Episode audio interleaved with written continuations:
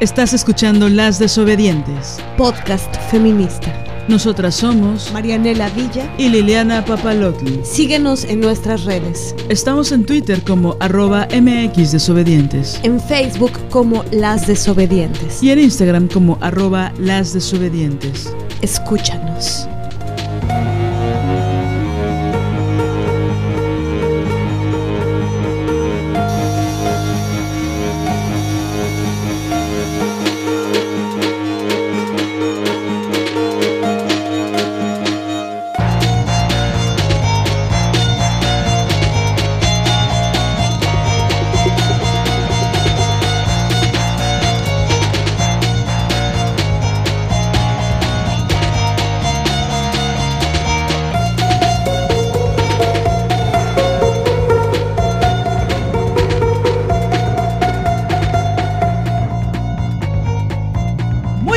Días, tardes, noches, madrugadas. Ya estamos en un nuevo episodio de...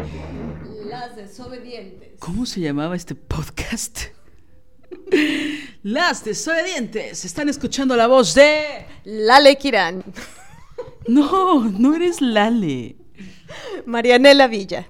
Y Liliana Papalotti. Estamos grabando desde el puerto, desde el amado puerto de Veracruz, con una, un, clima de 25 grados. Eso significa que estamos con bufanda, guantes, eh, chamarra, abrigo, abrigo muy hermoso.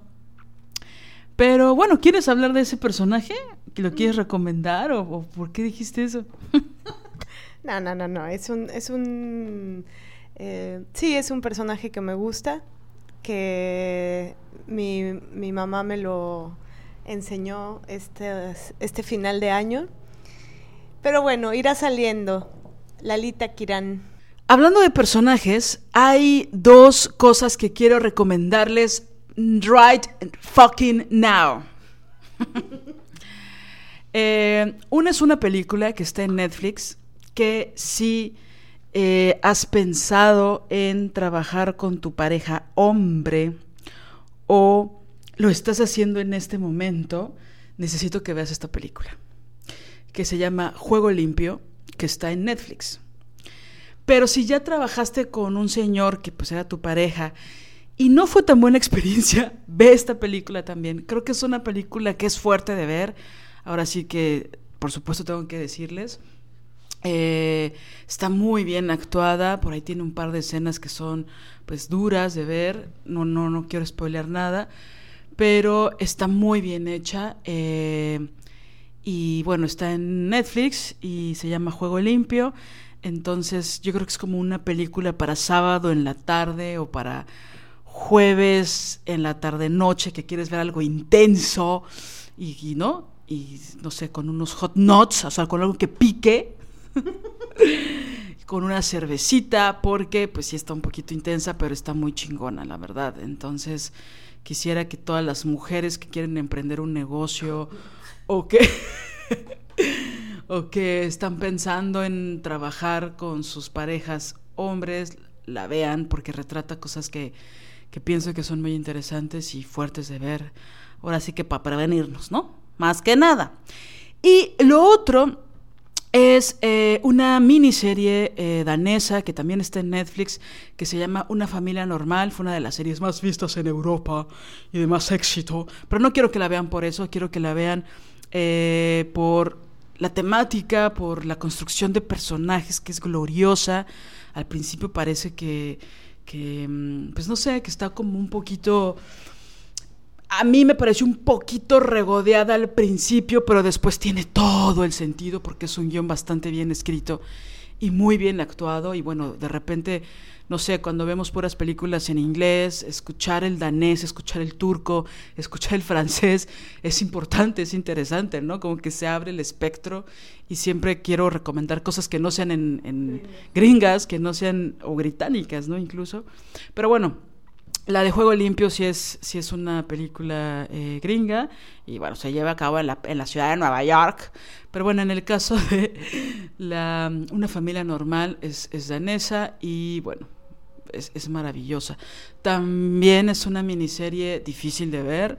Está hablando, va a hablar de, de qué pasa, qué sucede en una familia cuando em, cuando una violación no está resuelta, cuando no se hace pública, cuando no se denuncia, ¿no? Así es como empieza, no estoy spoileando nada.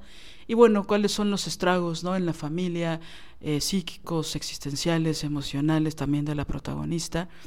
Entonces, bueno, es este tipo de eh, serie, ¿no? De temática. Em, por ahí ya en, en, todo en estos ocho años que no hicimos podcast, que ahorita vamos a hablar de eso, pero bueno, en estos meses que no eh, tuvimos la oportunidad de grabar y de publicar, eh, varias compañeras me decían que vieron la serie de Amazon, la de las flores perdidas, perdidas de, Alice Hart, y que decían, esto es una maravilla. Entonces, si no la has visto, no sé lo que tengas que hacer, aquí tengas que robar la contraseña de Amazon, o, no, por favor no visites esas páginas piratas para ver series como, ah, como esta, como esta, como esta.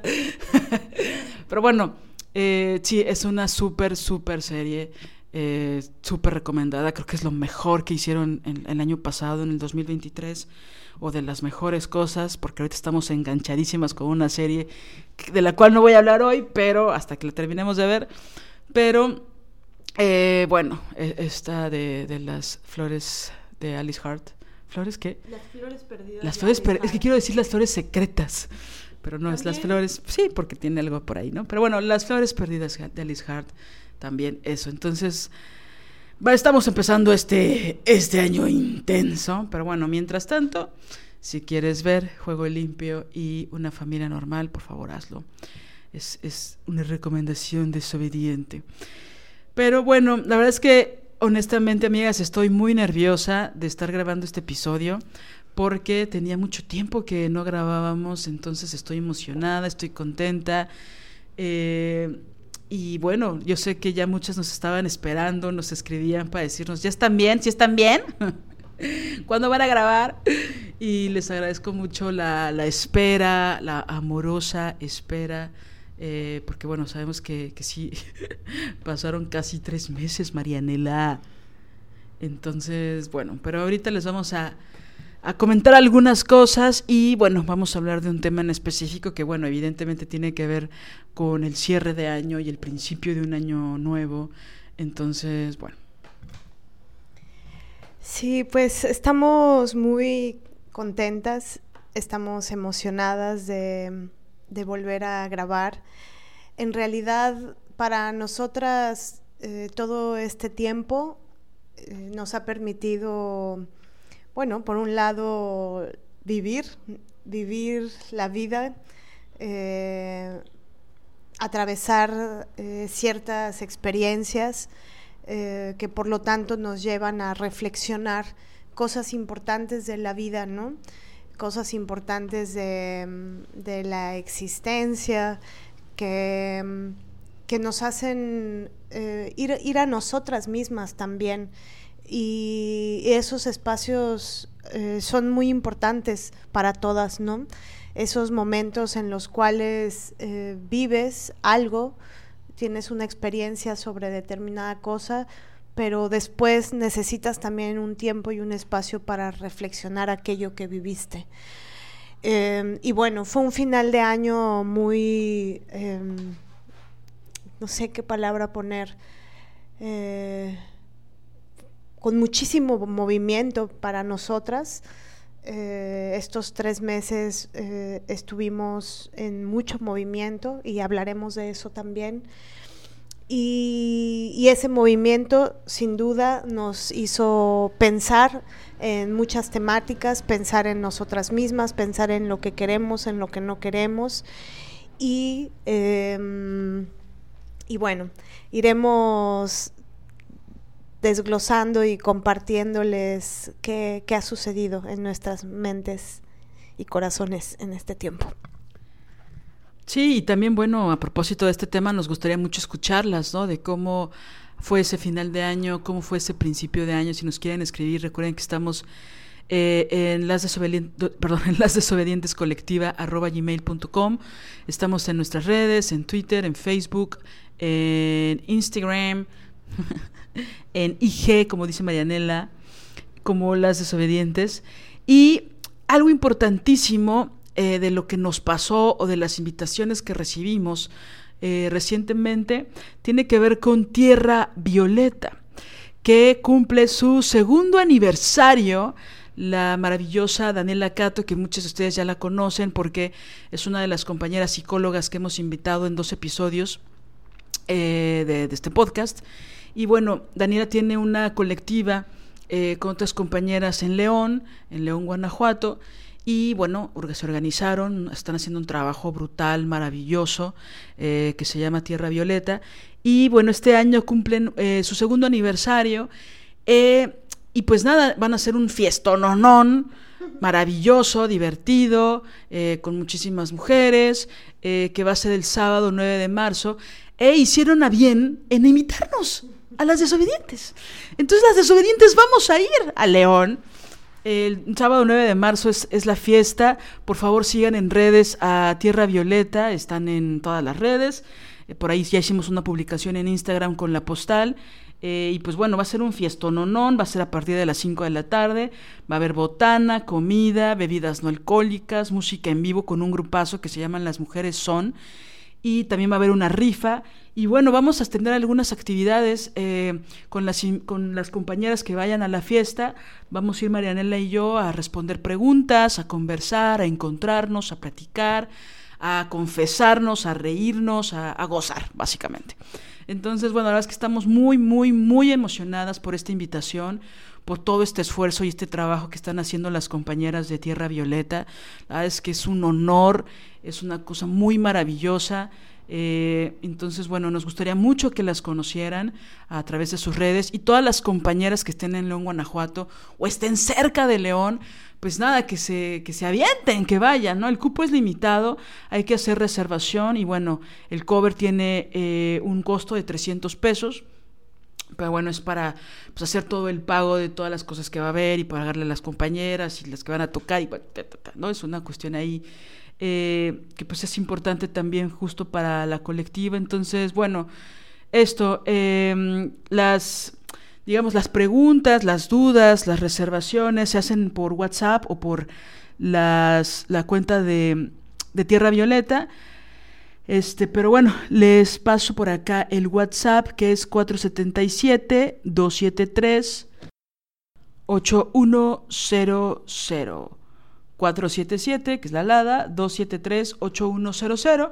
Es para hacer la reservación, o para preguntar, o para, no sé, para conocer a las muchachas, ¿no es cierto? No, es para hacer la reservación del segundo aniversario con Tierra Violeta. Entonces, por favor, amigas, eh, pues como les decía hace un ratito, es cupo limitado, entonces pues se cuenta, se, se, dice que se va a atascar. Entonces hay que hacerlo lo más pronto posible. Y bueno, es el 9 de marzo, por supuesto, a propósito del 8M, ¿no? De, de la celebración. La verdad es que nosotras vamos a ir a... a, León, a la marcha también. Vamos a estar allá en, en, la marcha que ya se está armando en León a propósito del 8 de marzo. Entonces, bueno, la verdad es que estamos muy, muy emocionadas. Y la verdad, aquí entre nos, confesándoles, no se lo digan a nadie, al fin que nadie nos escucha. Eh, León es un lugar muy importante para Marianela y para mí, eh, porque es una ciudad donde ella y yo hicimos nuestro primer viaje de, de novias. Entonces, por cuestiones laborales, digamos, de la maestra Villa, pero eh, fue nuestro primer este, viaje de amor, por así decirlo. Entonces, bueno, la verdad es que León está en nuestro corazón por ese, por ese lado. Y bueno, por todas las compañeras que nos escuchan, que escuchan este podcast, que dicen, al fin las desobedientes van a ir a León. Ahorita, ahorita. Y, no, no, no, eso te dilo. Y nada más quiero cerrar diciendo que pues esto es gracias al esfuerzo que están haciendo las compañeras de Tierra Violeta, es decir, ellas están haciendo la invitación y están gestionando todo. Entonces, bueno, eso también es una chamba y les queremos agradecer muchísimo por su trabajo, por su entrega, por estar en comunión con tantas y tantas mujeres. Entonces, bueno, les, les agradecemos mucho por, por gestionar esta visita y por, por hacer este festejo, ¿no? Maravilloso. Sí, estamos muy, muy ilusionadas. En realidad es eh, el primer viaje que hace las que haremos, ¿no? Las desobedientes eh, por invitación de, de, amigas, de compañeras que queremos, que admiramos. Y estamos así, como niñas, eh, con mucha ilusión de que, de que suceda.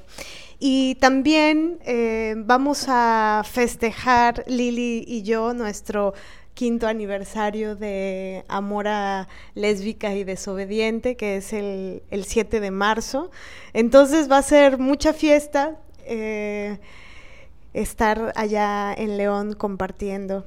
Y, y, viéndonos y abrazándonos, que nos hemos dado cuenta que eso era algo que necesitábamos muchísimo, ¿no? Creo que no sabíamos qué tanto lo necesitábamos hasta ahora que tuvimos oportunidad de estar en la Ciudad de México y que vimos a tantas amigas, tantas mujeres que queremos muchísimo y, vernos, abrazarnos, eh, es, eh, bueno, es vital, ¿no?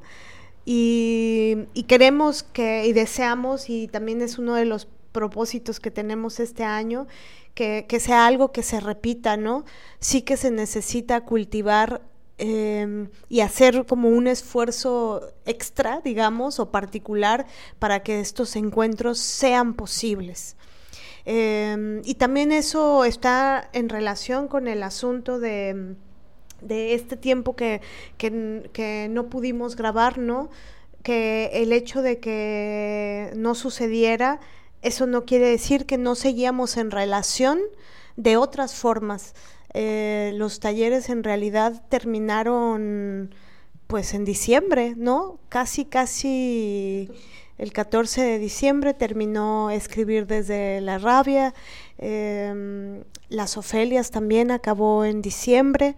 Entonces eh, estábamos en relación en otros espacios, en los talleres, pero también eh, con las amigas que, con las que nos pudimos encontrar ahora que estuvimos allá, ¿no? Y bueno, muy emocionadas estamos de, este comienzo de año. Sí, la verdad es que también algunas compañeras estaban preocupadas por nuestra salud o porque estuviéramos bien, pensaban que tal vez era, esa una razón por la cual no estábamos grabando y la verdad es que no, no, no podíamos, eh, tuvimos tantas actividades, intentamos grabar por ahí eh, un episodio, pero la verdad es que no cuajó porque esto es como las gelatinas. Entonces, eh, pues nos enfocamos como mucho en estas actividades presenciales. Yo también tuve la oportunidad aquí en el puerto de Veracruz de dar un taller de feminismo eh, con varias compañeras, que eso la verdad fue gracias a Margarita Peña, a quien quiero agradecerle mucho porque pues yo hice espacio, ¿no? Aquí en el IBEC. Y bueno, mucho agradecimiento a las compañeras que, que se acercaron, que estuvieron, que preguntaron, que se carcajearon, que se confesaron. Es decir, fue para mí una experiencia muy, muy, muy maravillosa. Por ahí sigo en contacto con, con algunas de ellas y la verdad es que como decía Marianela, ¿no? Abonando a esto de, pues esto, de estas actividades presenciales, de podernos ver, de sentir el ritmo de las pausas, ¿no? Y de las miradas y de pues esto que viene siendo la que viendo que viene siendo la socialización no o sea sí es importante más que nada este o sea es muy fuerte cómo hablar de estos temas pues que nos duelen o que nos emocionan, que nos conmueven y de los cuales profundizamos mucho en los episodios del, del podcast o en los talleres, pues hacerlo presencial ha sido todo un reto muy maravilloso, ¿no? Sobre todo porque pues al final del día muchas de ustedes son las que toman nuestro nuestros talleres, ¿no? O el seminario de Marianela, el seminario de las Ofelias. Y ya tenemos como una, pues digamos, un terreno fértil donde se pueden ir creando más semillas o construyendo más cosas. Pero de repente cuando llegan mujeres que no te conocen y que, pues aquí me dijeron que era un taller este, feminista, o este, y de repente es como que, hay cabrón, ¿no? Es decir, hay ciertas cosas que sí puedo hablar de esto o no puedo hablar de esto o de qué forma voy a hablar de esto, ¿no? Es decir, de repente hubo un momento donde que fue para mí épico, que estar en mi autobiografía, donde estoy en Veracruz, en el IBEC, en un espacio maravilloso, muy, muy bello, leyendo a la doctora Marcela Lagarde, ¿no?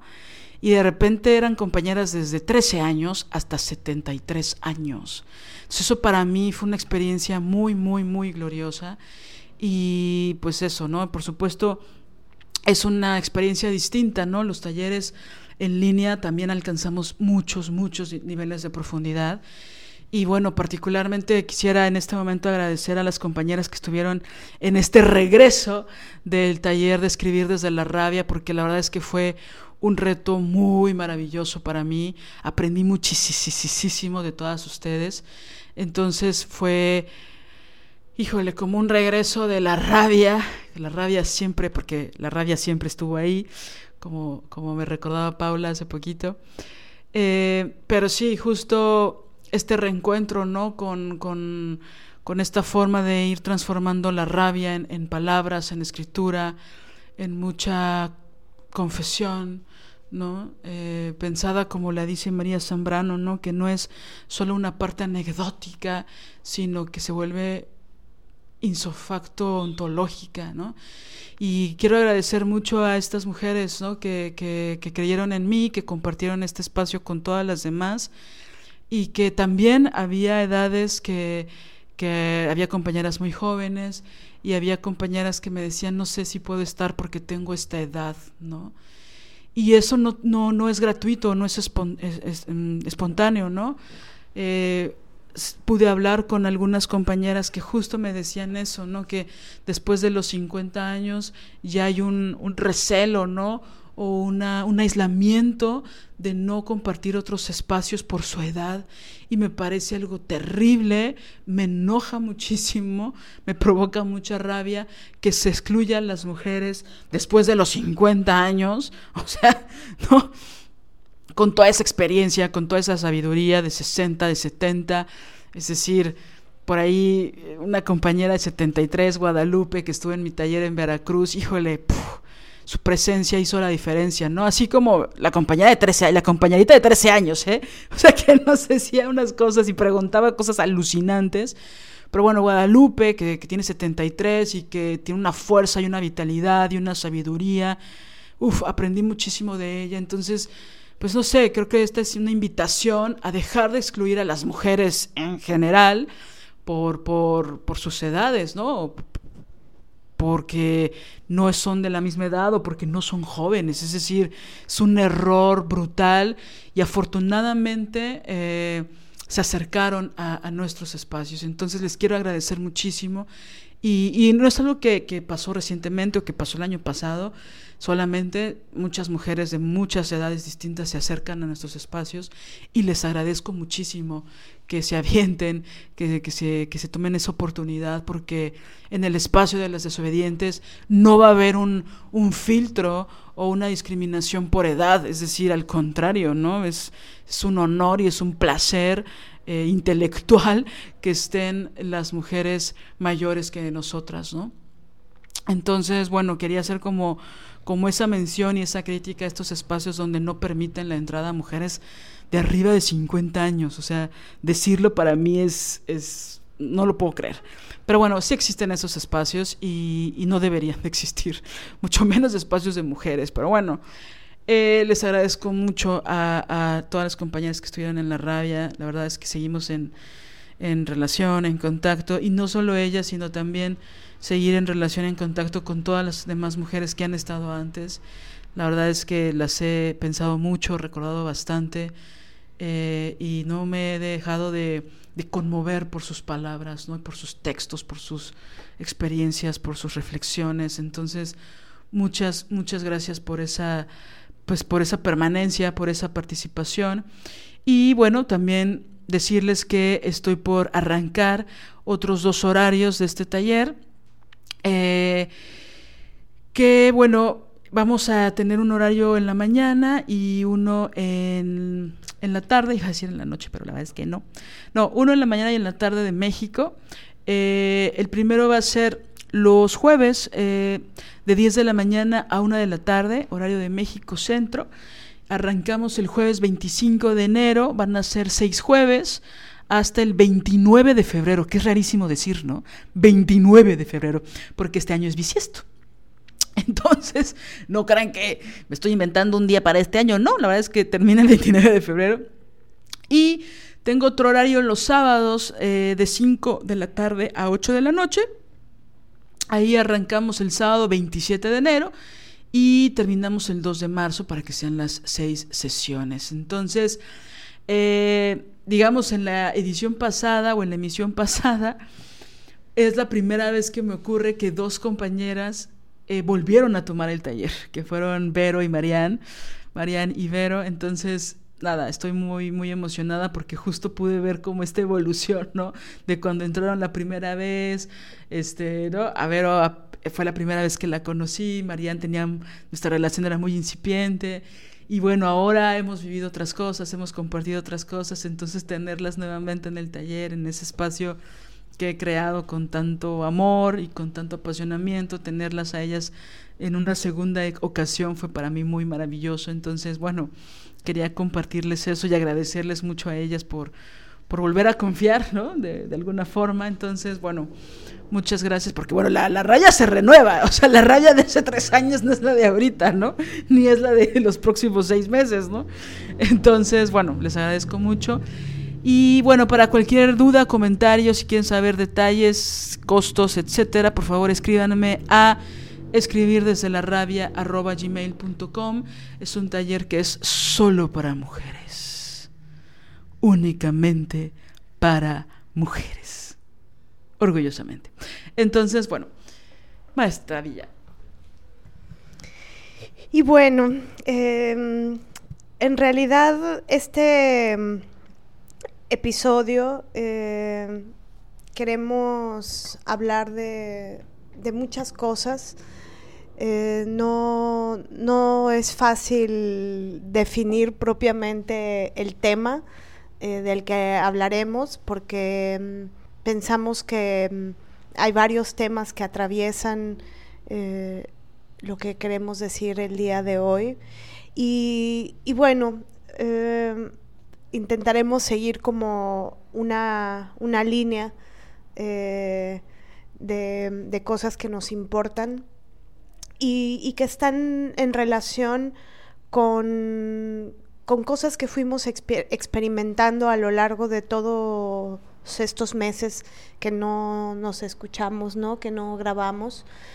Y, bueno, el, final de año eh, estuvo intenso porque eh, tuve unas funciones de teatro. Y bueno, eh, en realidad algo que, que, estuvimos diciendo muchísimo Lili y yo es que el teatro es implacable, ¿no? Es decir, eh, exige, la exigencia eh, que tiene, a la, la exigencia que, que, que, se requiere para, para poder llegar y culminar al día en el que te presentas y estrenas y tienes tu función, eh, es verdaderamente intensa, ¿no? Eh, claro, eh, una llega a la función, pero el trabajo previo es eh, pues no sé si esto es tal vez excesivo decirlo, pero a veces me parece que es brutal en el buen sentido de esa palabra, ¿no? Eh, se requiere pues muchísima entrega, muchísimo apasionamiento, muchísimo rigor, eh, muchísimo trabajo. Este, en realidad eh, desayunaba, comía, cenaba y trabajaba estudiando profundizando, entendiendo lo que iba a decir, estudiando el texto, eh, haciendo partituras físicas, emocionales, es decir, el, trabajo que se requiere para hacer teatro, ¿no? Y, y hablábamos de que cómo es celoso el teatro también, ¿no? Hay eh, una, es una expresión que usamos para decir eh, que, que cuando te metes en, el, en la aventura de lo que esto significa a profundidad, pues te, te, toma tu tiempo, ¿no? Y mucha de tu energía. Y por supuesto que se puede hacer teatro y hacer otras cosas a la vez, este, pero bueno, eso a su vez requiere toda una logística y toda una organización para que todos los deseos tengan su eh, pues su territorio para hacer y, que sucedan, ¿no? Pero, pero bueno, eh, fue un trabajo muy intenso, la, el tema de, la obra en la que participé, eh, la obra se llama Los alambres de púas, es un texto de una mm, eh, mujer canadiense que se llama Nick Lefebvre, un texto poderosísimo, intenso, eh, profundo, una crítica eh, que hace eh, en, algunos, en algunas escenas a la misoginia, una fuerte crítica al racismo, una fuerte crítica, pienso también a la, a la lesbofobia. Y, y, bueno, un texto que me sacudió profundamente y tomó mucho de mi tiempo, mi energía, mi pensamiento. Y, aparte estaba dentro de un dispositivo escénico que era complejísimo. En realidad tal vez esa complejidad no se ve a simple vista por fuera, pero estar dentro de esto, bueno, no sé si todas tuvieron oportunidad, seguro no, pero era un dispositivo que se le llama burbujas urbanas, que son burbujas escénicas, es un espacio de una dimensión verdaderamente pequeña y estás literalmente dentro de una burbuja de plástico. Em, y entonces las, eh, em, a lo que te enfrentas técnicamente y concretamente es em, a escuchar el aire de la burbuja que se está inflando todo el tiempo, a sentir el aire de esa burbuja, a escuchar el ruido, a escuchar el monitor, porque tienes que tener un monitor dentro de la burbuja para que puedas escuchar cómo se escucha tu voz afuera, estamos microfoneadas, bueno, una serie de cosas técnicas que hacen que la experiencia dentro de esa burbuja sea eh, bueno, eh, tienes que, sea compleja, difícil, eh, verdaderamente. Podría decir que es, después de una obra en particular, es la segunda cosa más complicada que he hecho a niveles técnicos, ¿no? Y esos niveles técnicos tienen que ver con el cuerpo, por supuesto, y, y por supuesto con la mente, cuerpo, mente, mente, cuerpo. y, y fue un desafío total y maravilloso. Y a su, a su vez eso nos hizo eh, enfrentarnos a un, montón de cosas más. Em, yo tuve que hacer un viaje a la Ciudad de México, viajé prácticamente, no sé, unas tres semanas antes del estreno. Entonces Lili y yo estuvimos em, a distancia trabajando, ¿no? Y, pero bueno, fue gozoso también. Eh, siempre estas aventuras en las que ella, ella estaba sumergida en la aventura de escribir desde la rabia con tres grupos. Eh, yo estaba en la ciudad, eh, de pronto nos encontrábamos para, para trabajar o para ensayar vía por Zoom, ¿no? Y, y, la aventura de vivir ciertas cosas en soledad, que también eso eh, me resultó profundamente gozoso. Y, esa soledad, em, esa soledad nos hizo pensar en la importancia de un tema que queremos tratar en un episodio más adelantito, pero se los voy adelantando, en el, tema de cómo, cómo, cómo es la soledad, cuál, ¿no? ¿Cómo es el tema de la soledad cuando estás en pareja? ¿Qué pasa con ese tema? Eh, ¿Cómo se mueve? ¿Cómo se mueven nosotras? Y, también, y esto va de la mano con cómo es la autonomía, eh, cómo se puede cuidar, cultivar la autonomía, protegerla también, eh, estando en pareja, ¿no? Porque, em, bueno, la autonomía es un tema que nos apasiona pero, pero que también cuando se está en pareja, eh, y no solamente me refiero a, ¿no? De pronto puedes hacer pareja con, mujeres que no necesariamente son tus novias. Eh, a veces está eh, en relación muy profunda, muy cercana con una amiga o con una hermana o con una prima, este, Entonces, eh, ¿cómo es esto de la autonomía cuando estamos hablando de estar en relación muy profunda y cercana con otra, ¿no? Pero bueno, después entraremos a ese tema. Pero bueno, e, este, estas aventuras que estábamos viviendo Lili y yo em, de trabajo, de creación, vivirlas eh, geográficamente separadas eh, fue intenso también, fue gozoso.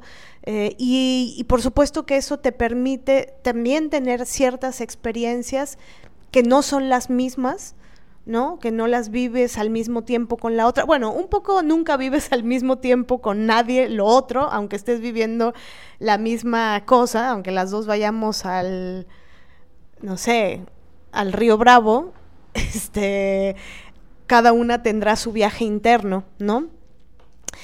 Por supuesto, y siempre es así, pero bueno, habrá similitudes. Eh, pero este, eh, esta distancia geográfica también nos permitió encontrar veredas que después nos compartimos, ¿no? Y que tienen que ver con, con este final de año, con cómo lo vivió cada una y qué nos hizo reflexionar, que eso es lo que nos interesa eh, hablar el día de hoy. ¿Qué, qué pensamos? siempre los finales de año eh, son, al menos voy a hablar ahorita desde mí, ¿no? Para mí los finales de año son súper importantes. Sí significan algo, eh, un, espacio, un momento para, para pensar eh, lo que se ha vivido, ¿no? Como para hacer un recuento de lo que se ha vivido, un recuerdo de lo que se ha vivido. Y, y sí, tengo estas fechas muy metidas en las células. Este, mm, claro, más allá de toda la, mierda que, que envuelve estas fechas, el capitalismo voraz, ¿no? Este, el compra, compra, compra, sé feliz, si compras, compras, compras. Bueno, por supuesto, eso no, no es lo que me gusta de estas fechas. Em, sino ese espacio para sentir un término de ciclo, ¿no? Y un inicio de una otra cosa. Eh, también eh, el asunto de cómo eh, está el ambiente, ¿no? En qué época del año estamos. Ah, nos toca, al menos acá, el fin de año en invierno y ese invierno también tiene sus implicaciones mentales, psíquicas en el cuerpo, ¿no? Eh, por ejemplo, una de las cosas que disfruté mucho ahora estando allá en la ciudad fue el frío, ¿no? Había un frío tremendo y, y bueno, a veces no fue nada disfrutable y también me hizo tener reflexiones muy profundas y duras con respecto a qué pasa con el frío, ¿no? Y la gente que no puede no puede dejar de tenerlo porque no tiene casa, porque no tiene dinero, porque no eh, tiene cómo abrigarse.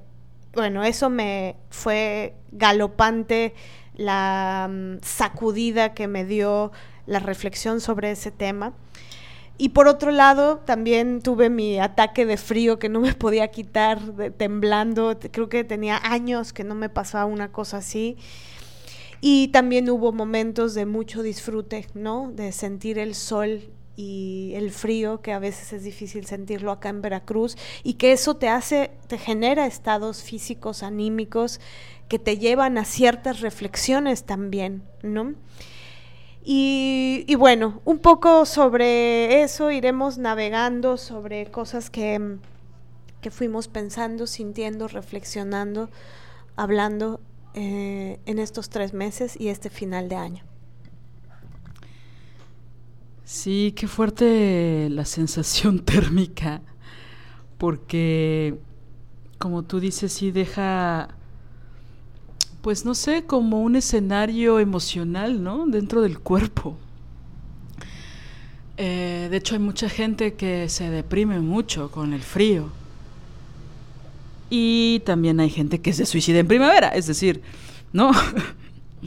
Citando esa obra. Pero bueno, Este, bueno, también aparte del frío que hizo en la Ciudad de México, ahí te encargo los 14 temblores que hubo en diciembre.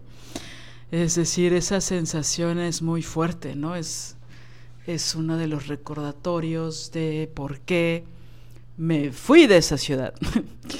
no, es decir, sí es, es muy fuerte sentir esos temblores que mucha gente no lo sintió, afortunadamente, y que la mayoría de ellos los epicentros fueron en la Ciudad de México, lo cual también pues no tiene tantos años de ser así, ¿no? Entonces, entre el frío y los temblores y no, y hay otros temblores internos y hay otros fríos internos también cuando se cierran ciclos, ¿no? Creo que sí la verdad es que yo sentí que este último año, el 2023, em, creo que tomé conciencia de que formulé varias cosas, sobre todo en el segundo semestre del año, para, para cerrar en paz, para terminar en paz. No en paz, paz, sino en paz. chiste, chiste malo que me, que me dijo mi papá el otro día, pero a ver si me dio mucha risa. Pero bueno, este... Saludos a, saludos a mi papá que escucha este podcast. Que por cierto, haciendo un paréntesis, yo no sabía que las desobedientes se escuchan en Amazon, ¿no? Y entonces en Amazon Music. Y entonces mi, papá tiene una obsesión con Alexa, ¿no? Porque se compró una Alexa y entonces la bocina y la... y entonces él es muy feliz con Alexa. Es una cosa muy, muy chistosa. Muy divertida de ver, la verdad. Da ternura y así. Y entonces todo el tiempo está hablando con Alexa pidiéndole canciones y música y así, y el clima y así. Y entonces Em, un día estaba yo con mis papás, porque pues fue, vino diciembre, entonces pasé la Navidad con mis papás y con mi hermano. Y pues sí tenemos una melomanía bien clara, ¿no? O sea, cada quien tiene su obsesión musical y tal, y entonces, ¿no? Y hubo un día que mi mamá me secuestró mi bocina, Mi bocina no tiene Alexa, pero me la secuestró, ¿no? Y fue muy feliz. Y entonces, pues pensamos, hay que regalarle una, ¿no? Porque la hace muy feliz ella se resistía a los celulares, se resistía a Spotify, se resistía a, ¿no? Ella quería su grabadora con su radio y su, y su cassette, ¿no? Y sus CDs y así. Pero bueno, después vio mi bocina y se enamoró de ella, entonces le dije, bueno, hay que comprarle. Entonces mi papá le compró una, bla, bla, bla, y le puso una Alexa.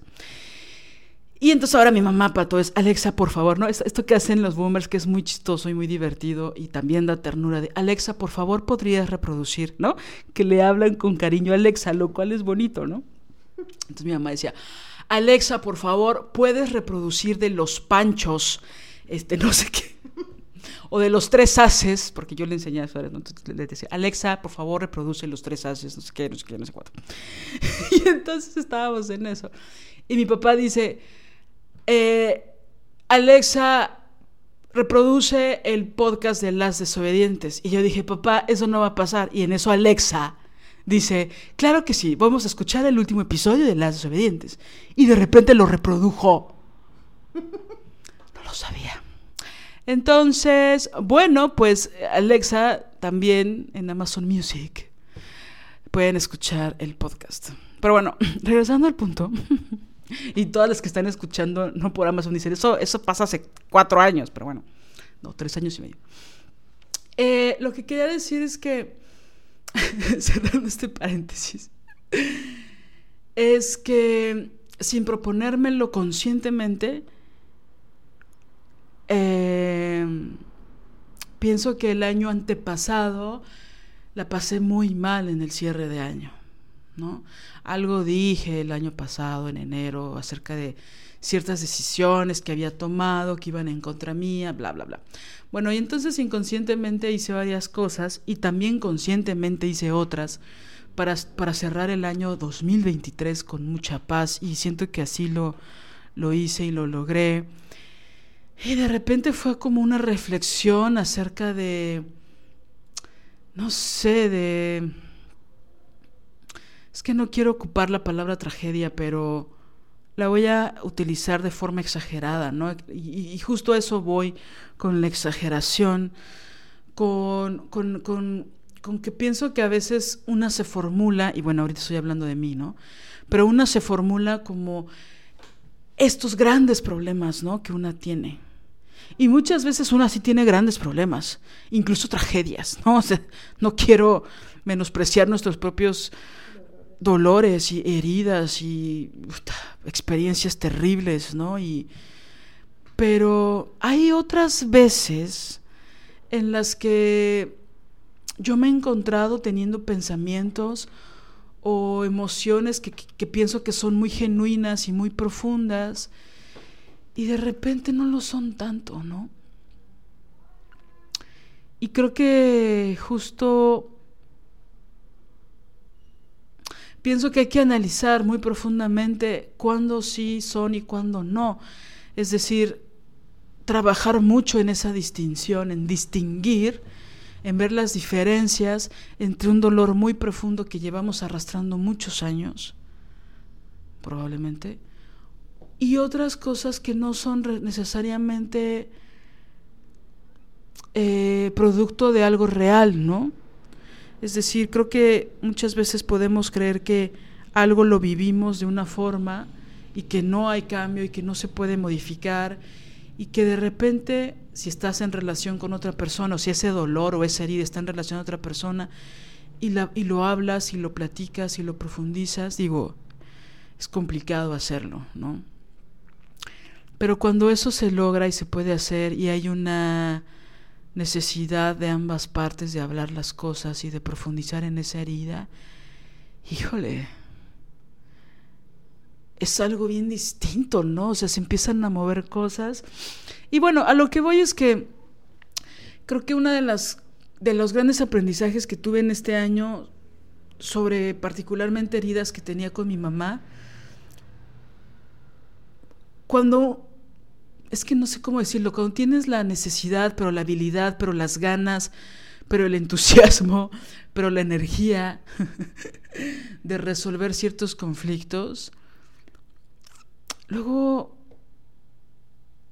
luego mi cuestionamiento tiene que ver con si era una herida muy profunda o esto si era un berrinche.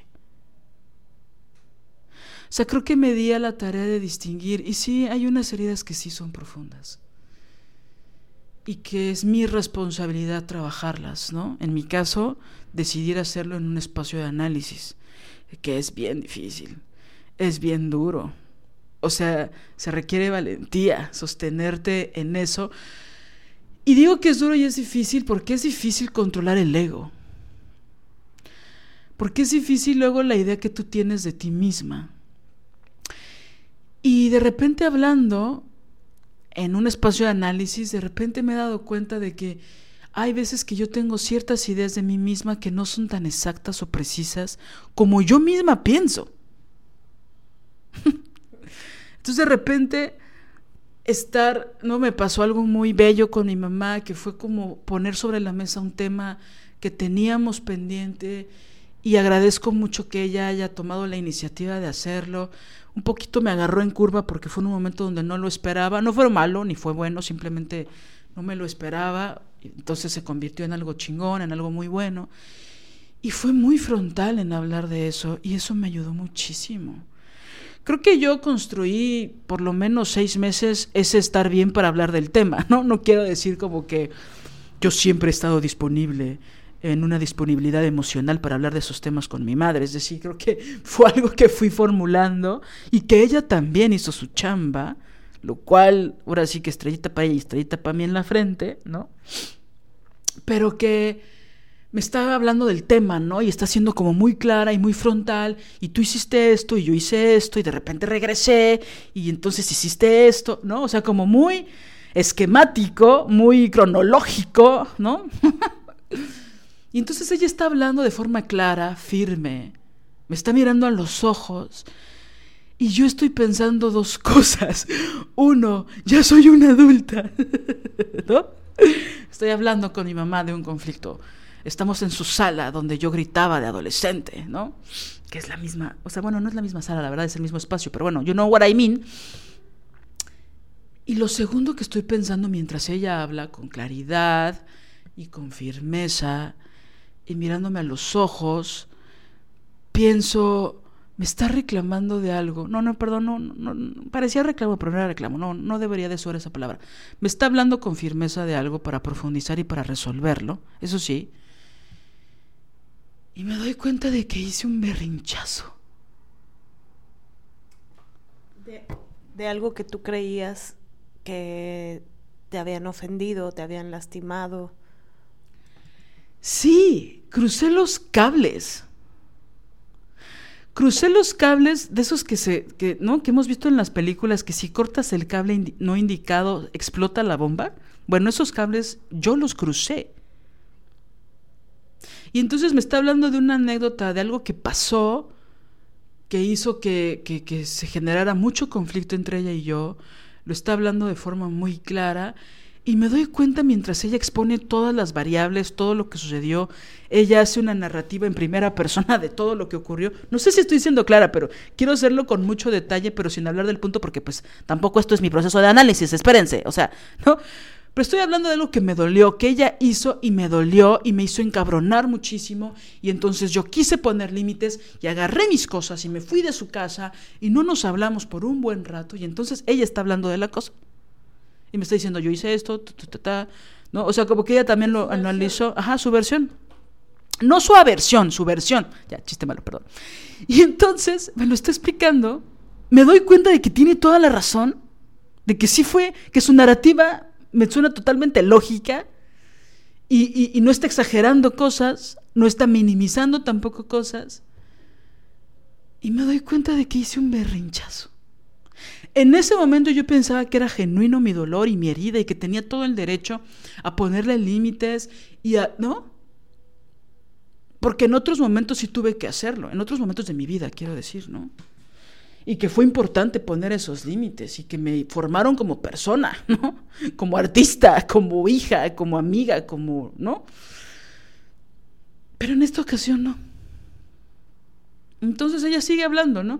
Y bueno, y pasó esto, y luego yo regresé, y entonces me di cuenta de que te habías quitado, te habías ido, y habías acomodado las cosas, y, ¿no? Y, luego me contó otros dos detalles que me da mucha vergüenza decir, pero que las quiero decir solo para ver el nivel de mi berrinche. Digo, no es nada grave, ¿no? No maté a nadie, espérense. Pero que me, me recordó porque lo había olvidado. Esto no sé si te lo dije a ti, Mané, pero bueno, te lo vas a enterar en este momento. Que me dice mi mamá, muy tranquila, o sea, en serio, sin reclamarme ni nada.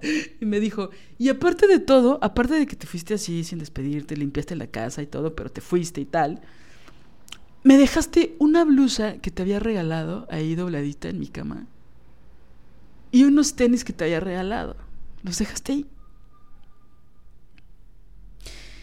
Yo ya ni me acordaba de eso. Y entonces cuando me lo dice, me acuerdo de que sí, efectivamente yo le dejé una blusa que me había regalado y unos tenis. Y dije, wow, ¿no?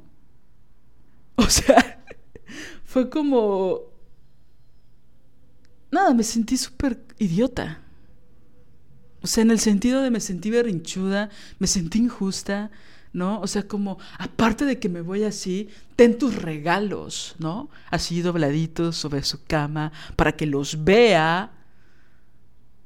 O sea, les estoy compartiendo esto para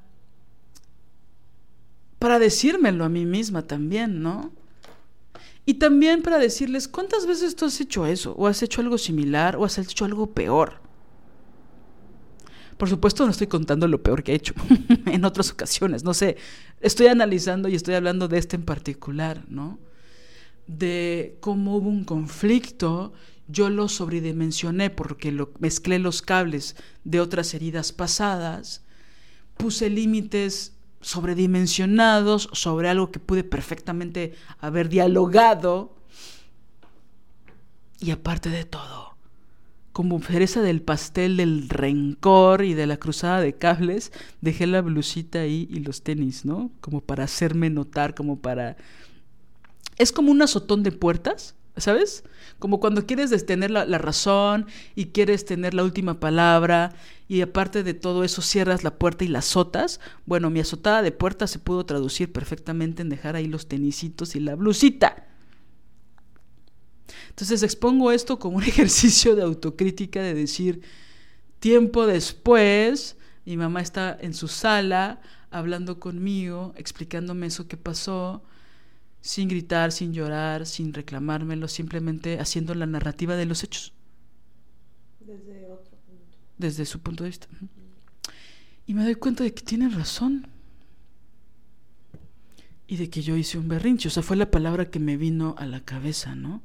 Berrinche.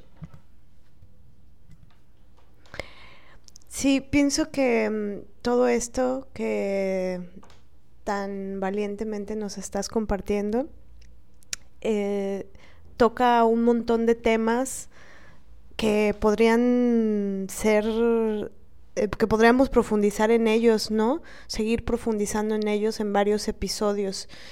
Y que a veces es, es complejo tocarlos porque al enunciarlos, que ahorita los voy a enunciar, puede, puede, pueden malentenderse o se pueden malinterpretar o tergiversarse como que estamos queriendo decir una otra cosa que no queremos decir. Em, pienso que los temas que tienen eh, que ver con esto que pasó eh, están relacionados, por ejemplo, con el asunto de, lo mm, complejo o, la dificultad que, que conlleva o los estragos que puede conllevar el hecho de creer en todo lo que pensamos.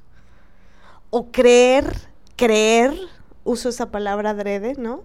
Creer con fe ciega, dogmática, creer en todo lo que sentimos o en creer absolutamente en la percepción. ¿Y por qué digo que estos temas son complicados de tratar? Porque pueden ser mal interpretados, mal entendidos, tergiversados. Y podría parecer que al decir esto eh, estoy diciendo algo como que eh, no hay que darle autoridad a lo que pensamos o no hay que darle autoridad a lo que sentimos o no hay que darle autoridad a nuestra percepción. Cuando hemos hecho prácticamente casi 100 episodios en donde justamente decimos todo lo contrario. Es decir, hay que autorizar lo que pensamos, que autorizar lo que, lo que sentimos, hay que creer en nosotras hay que autorizar nuestra intuición, hay que creer en nuestra intuición, en nuestra percepción. Pero el asunto, al, hacer la enunciación de esa otra contraparte que hemos venido articulando a lo largo de todo este camino recorrido, y al articular esta contraparte de la importancia de no creer en todo lo que se piensa, no creer con fe ciega, dogmática en todo lo que se siente, al articular estas dos cosas es que se vuelve más divertida y compleja la cosa, la situación. Y hay tal vez una especie de paradoja que se mueve aquí. Y las paradojas son complejas, ¿no? Eh, y a veces, a veces una quisiera que el mundo fuera más sencillo, como cuando yo de niña decía, o hay, hay buenos y hay malos. Entonces la vida se trata de estar con los, las buenas, los buenos y tan tan. Y bueno, la vida es un poco más compleja que eso, ¿no? Em, entonces, esta paradoja, y, que, pienso que justamente crecer, em, y cuando en ese crecimiento desmantelas el pensamiento mágico, ¿no? desmantelas la ilusión que es tan bella en la infancia, en un lugar, ¿no? Este, la fantasía, cuando vas desmantelando la fantasía, lo ilusorio, lo mágico, eh, y cuando te vas enfrentando a la realidad, a ciertas cosas de la realidad, que, mm, y que nos ponen ante, ante grandes problemáticas. Y pienso que la gran problemática tiene que ver con el tema de la verdad, ¿no? ¿Qué es la verdad? Y, y esto es complejo también porque ¿cuál era tu verdad, Lili? ¿Y cuál era la verdad de tu mamá? Aparte, aquí es un poco más sencillo de ver, es, bueno, no sé. Ahorita voy a tratar de desarrollar esa idea. Son dos mujeres que tienen una percepción de los hechos. Son dos mujeres que estaban pensando determinada cosa sobre una cosa que sucedió y dos mujeres que estaban sintiendo algo sobre una cosa que sucedió. Pero tú hace un año tenías una percepción totalmente diferente de lo que tú misma habías vivido. Y ahora, al hacer un contraste, al escuchar, y aquí viene otra cosa importante, ¿no? Al escuchar qué, qué vio tu mamá, qué, cómo, cómo percibió ella lo que sucedió, cómo lo pensó, cómo lo sintió. Y cuando te da variables de la situación que tal vez tú tenías fagocitadas o olvidadas, ¿no? Cosas que en, en su momento no viste, pero que ahora ves. Y entonces eso te hace caer en una reflexión analítica, profundísima, valiente, que me parece maravillosa de, oh, oh, creo que lo que sentí lo superdimensioné porque la percepción de aquello tenía una sobredimensión. Entonces,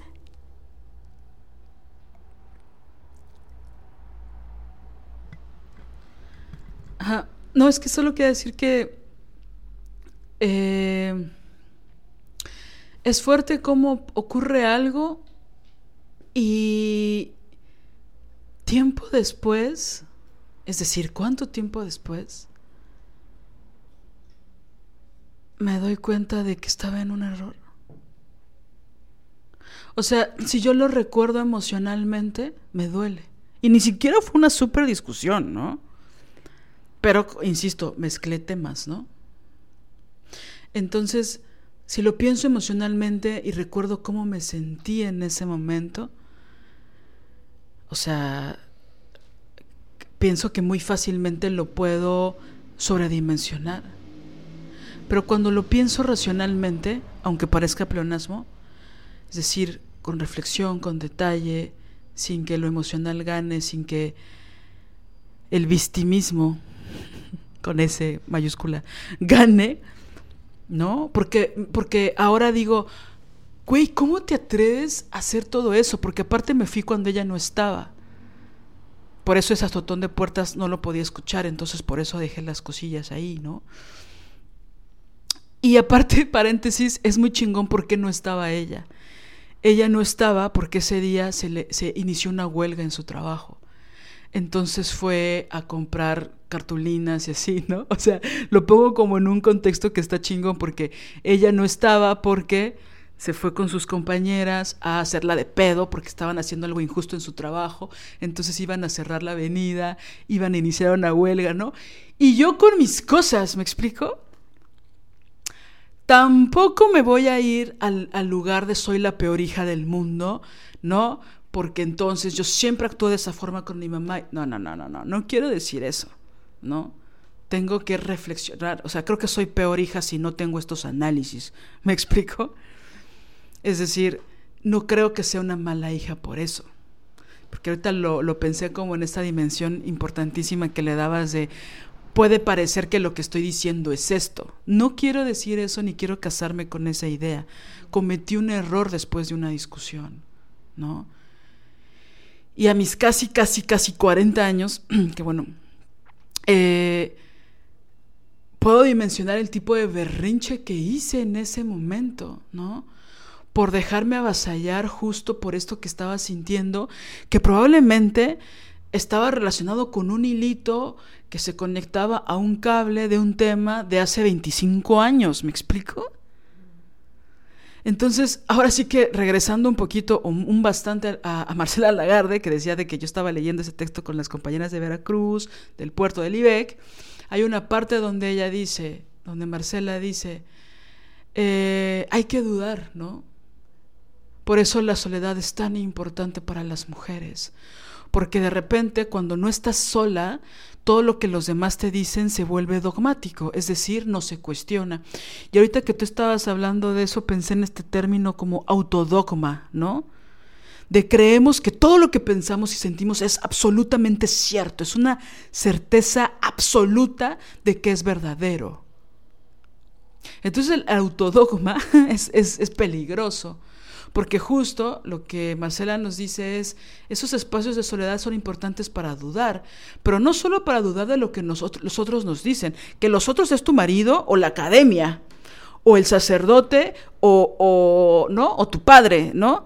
Sino también poner en duda lo que tú estás pensando y sintiendo que a mí me pasa muchas veces, ¿no? Que hago algo, hay una discusión muy fuerte de trabajo o de pareja o familiar, y luego cuando me voy a caminar en esos momentos que me fascinan de estar sola, y me pongo a analizar la situación, muchas veces ha pasado que digo, ay cabrón, la cagué yo.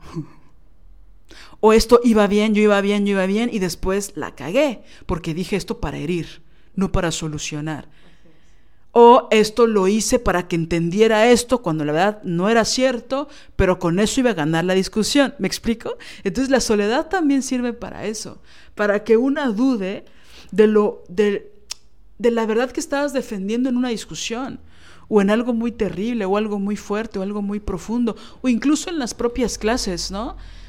A mí me gusta también en las retroalimentaciones irme a caminar, ir a pensar y decir, ah, esto que dije no fue tan exacto esto que dije a lo mejor no lo expresé de la mejor forma. Esto que dije tal vez se presta a malinterpretación y en la siguiente sesión tengo que regresar al punto para desarrollarlo más para que no haya duda. Esto que dijo la compañera nunca lo había considerado, tengo que abordarlo en los siguientes temas. ¿Me explico? O sea, la soledad también sirve para eso, para decir, ah, hubo algo también en esta sesión que quedó como, como que no hubo un cierre, ¿no? Entonces lo tengo que retomar en la que sigue para que sí cierre. Porque hubo así como un desaguisado, que hubo como algo extraño, entonces, ¿no? Es decir, dudar no, no, no tiene esta implicación de que hay que dudar de todo y volvernos paranoicas. Y no, no, no, sino, a ver, esto que dije con esta certeza, sí, sí la podría sostener. Y en realidad ahí radica la complejidad de la existencia humana.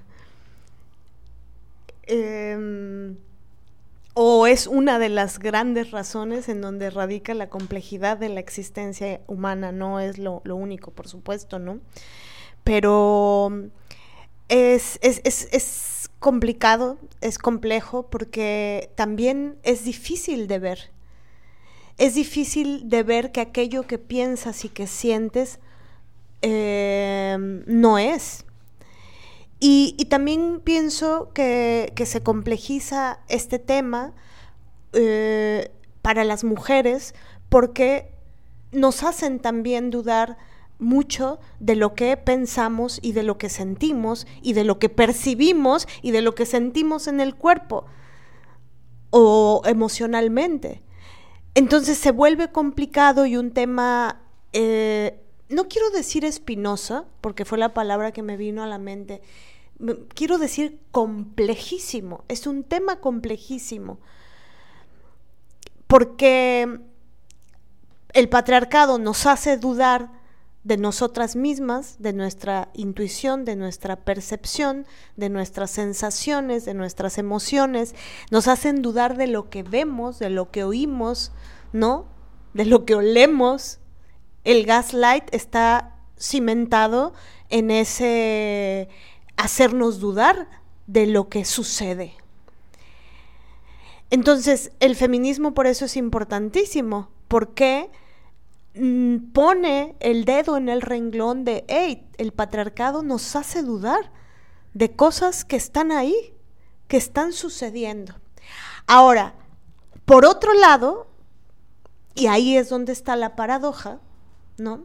Por otro lado, creer absolutamente todo, todo lo que piensas y sientes con fe ciega y dogmática, porque esto es muy importante, No estoy diciendo, no estamos diciendo solo creer en lo que piensas, no, creer en lo que piensas, creer en todo. Ahí se, ahí se pone más la variable, ¿no? Creer en todo lo que piensas y lo que sientes con fe ciega y dogmática, también es, eh, se puede convertir en un problema para nosotras. ¿Por qué? Porque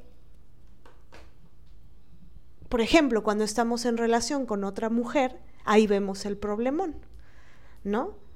Entonces, si las dos mujeres están creyendo en su intuición, si las dos mujeres están creyendo en lo que piensan, si las dos mujeres están creyendo en lo que sienten, si las dos mujeres, entonces, ¿qué es lo que está sucediendo?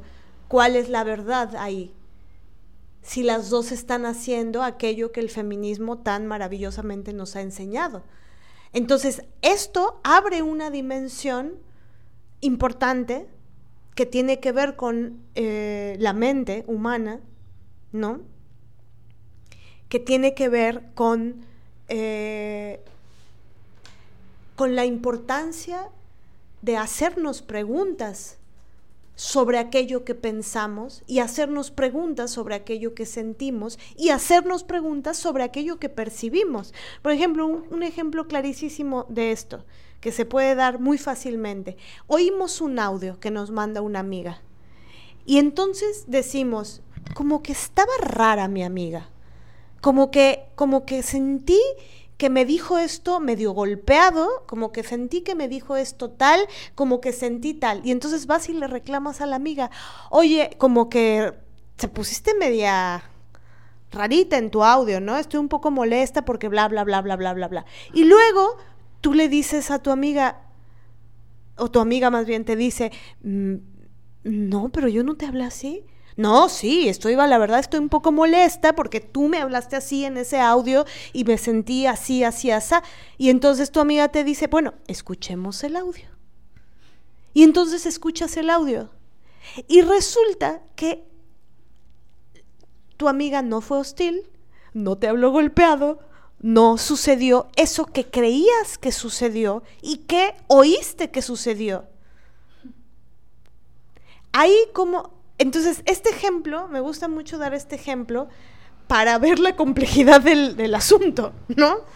Es decir, que sí que puede pasar que algo que incluso escuchamos y que creemos con fe ciega de que sucedió aquello que sucedió, sí que se puede eh, revisar. Ahora, con esto no estoy diciendo, porque aquí es donde puede venir la tergiversación, ¿no? De si sucedió el puñetazo, el cuando me metió el hijo de la chingada, maldito feminicida, me metió la mano y me rompió con la mano la campanilla y me estaba ahogando. Si a mí alguien me viene a decir, oye, si sucedió, Ah, bueno, bueno, bueno, aquí estamos hablando de otros, de, los niveles de delirio o de hija o de misoginia de la persona que me está cuestionando eso. Sí, es que justo quería decir eso, que, los hombres o la gente, las mujeres también, porque muchas, las policías del patriarcado se encargan mucho de eso, pero que cuando las mujeres dudamos de, de nosotras, de lo que sentimos, de nuestra percepción, de lo que pensamos, de lo que estamos viendo, tiene que ver mucho, pienso, con dos cosas. O con hacernos dudar de la violencia de los hombres, ¿no? Es decir, cuando yo más he sido golpeada, eh, psicológicamente hablando, porque bueno, físicamente no los dejé, pero bueno, cuando he sido más golpeada psicológicamente hablando, hostigada, ha sido por denunciar la violencia de los hombres, por cuestionarla. Y entonces ahí soy una pinche loca, soy una homofóbica, este, estoy en mis días, ¿no? Una serie de diatribas misóginas, ¿no? Neurótica, desesperada, loca, culera, ¿no? Ok. Entonces nos hacen dudar de nuestra percepción, de nuestro intelecto, de nuestra racionalidad, cuando ponemos eh, los reflectores sobre la violencia de los hombres. Y también cuando... Eh, nos quieren hacer dudar de nuestras capacidades y talentos. Entonces, ahí vamos nosotras sin reconocimiento, sin que sin ninguna palmadita en el hombro para para incentivar y catapultar nuestras carreras, ¿no? Como ellos. Es decir, se duda de nuestra percepción cuando nuestros textos son una maravilla, cuando nuestro pastel nos quedó chingón, cuando nos dieron el ascenso, cuando la tesis nos quedó chingona, cuando el ensayo, cuando los cálculos nos quedaron exactos, cuando, ¿me explico? Cuando el hijo te quedó hermoso, chingao, ¿sabes? Es decir, se duda de nosotras, particularmente en esos momentos, o cuando cuestionamos y o denunciamos la violencia de ellos, o cuando existe un talento y unas habilidades chingonas en nosotras. Hay tanta mezcla y tanta chingadera de eso, porque eso nos lo hacen desde que somos niñas, desde que empezamos a hablar, a gritar, ¿no? Cállate, ¿no? Que bueno, de repente puede ser que no sé en qué edad tienes y, te pones a discutir con otra mujer y empieza esta mala interpretación de las cosas y las dos sienten mucho y las dos están pensando que tienen la, la razón y las dos quieren tener la razón y las dos quieren ganar la discusión. Y pues ahí es cuando hay pedos.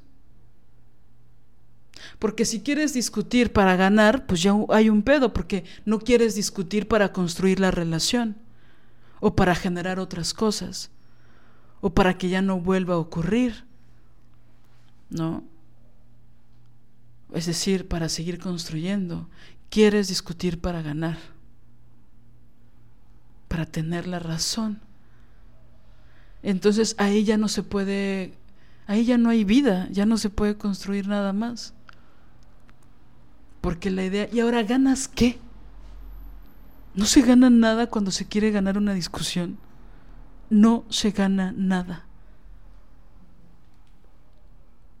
Entonces está muy cabrón cuando no queremos analizar desde esta perspectiva, pienso, ¿no? Es decir, claro, yo ahorita pienso en, el ejemplo que les ponía de, de mi relación con mi mamá, de eso que nos ocurrió o de eso que yo generé, a la distancia digo, ¿por qué chingados crees que puedes tratar así a tu mamá, no? Y, y digo, wow, ¿no? Eso me, es un trampolín para mí para decir en qué otros momentos me he portado de esa manera con ella. O con otras personas. No, y a eso iba. Y si lo amplío un poco más, con otras personas, ¿no? Y si, es, y si le pongo tantito una cucharita de dolor, ¿a qué otras personas he tratado de la misma forma que amo? ¿Me explico? Porque digo, tratar de la chingada a alguien que no amas está súper mal, ¿no? Es terrible. Pero tratar de la chingada a alguien que amas, ¿por qué harías eso? Y muchas veces es porque quiero tener la pinche razón. Sí, quería leer una definición muy este, escueta de lo que es dogma, ¿no? Que es una proposición tenida por cierta y como principio innegable, conjunto de creencias de carácter indiscutible y obligado para los seguidores de cualquier religión, ¿no? El dogma de fe, el, el asunto es que normalmente se usa dogma eh, con relación a la religión, ¿no? Es algo irrefutable, incuestionable. Pero la humanidad poco piensa en su dogma yoico, ¿no? Que es el autodogma. Entonces, eh, abrir esto, este espacio eh, y abrirlo también en en los espacios feministas o en los espacios eh, donde nos relacionamos solo con mujeres, eh, nos puede ayudar profundamente, ¿no? Porque si partimos de la premisa de que e, es que ahí es donde puede estar la confusión y por eso es una paradoja. Claro que es bueno eh, volver a confiar en nosotras mismas. Claro que es bueno confiar en nuestra intuición, en nuestras percepciones, confiar en lo que vemos, en lo que olemos, en lo que sentimos, en lo que probamos. Sí es importante cultivar la confianza porque el patriarcado, los misóginos se han encargado de que no creamos de que no creamos en nosotras, de que no confiemos absolutamente en nada. Vaya, ni siquiera cuando te dan un bofetón, pones en cuestión el sí me dio el bofetón o no me dio el bofetón. O sea, que, es, que esa es la brutalidad del gaslight, esa es la brutalidad de los manipuladores y esa es la brutalidad del darbo, que es voltearte la tortilla, como se dice en México, y, pero que es voltearte la situación. ¿No? O que te pongan a ti como victimaria cuando los que están ejerciendo la violencia son ellos. Que eso es lo que hace el feminismo y es una cosa preciosa, maravillosa, ¿no? Una transformación del, mundo. ¿Qué es cuál? Que, es eh, decir, ey, ey, ey, ey, no, el patriarcado eh, nos ha querido confundir nos han dicho que esto que pasa, que está siendo violento, no es violento. O peor, que nos lo, nos lo merecemos, o que nos lo buscamos, o que no, ¿no? Entonces, pero por otro lado, y aquí está la paradoja, el hecho de confiar en nosotras mismas, en lo que pensamos, en lo que sentimos, en lo que intuimos, eso no quiere decir que hay que eh, crearnos un dogma yoico, eh, recalcitrante, cuasi religioso, en donde creamos que yo y solo yo y lo que veo, lo que siento, lo que pienso, es lo que es y es la verdad y punto. Porque también ahí es donde colapsan las colectivas feministas o los espacios de mujeres. Si todas estamos pensando yo tengo la verdad, yo tengo la verdad, yo tengo la verdad, va a haber una guerra. En cambio, cuando cuando te detienes y haces un ejercicio de autocrítica y, dices, híjole, sí, tal vez esto que me dijo esta amiga no me gustó, pero tal vez no podría haber no sido tan severa en mi forma de terminar mi relación con ella. Tal vez, tal vez hay algo que ella me quiso decir que yo no logré escuchar. Tal vez Ahora alguien podría decir, ay, pero entonces estás negando que hay, hay algo que sí te hizo. No. Ahora, y ahí es donde viene, bueno, ¿de qué estamos hablando de eso que sí te hizo? ¿No? Por eso yo ponía, tal vez muy cruelmente, o sobre todo para mí, este, el asunto de denunciar lo que me hizo ese hijo de la chingada, ¿no?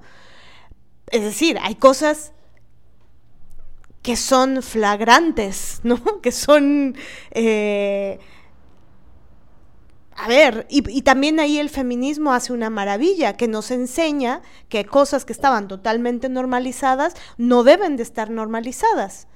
Entonces, a ver, no, que un señor te ponga una mano en un seno, eh, en el, cuando tú estás en el metro o, o, que te lo ponga y es algo que tú no deseas, ¿no? Que llegue un señor a hacerlo, eso es un abuso sexual. No es, ay, mira qué toquechones son esos muchachos toquechones. Como hemos visto varias películas últimamente, bueno, no últimamente, ahora, ahora lo vemos, ¿no?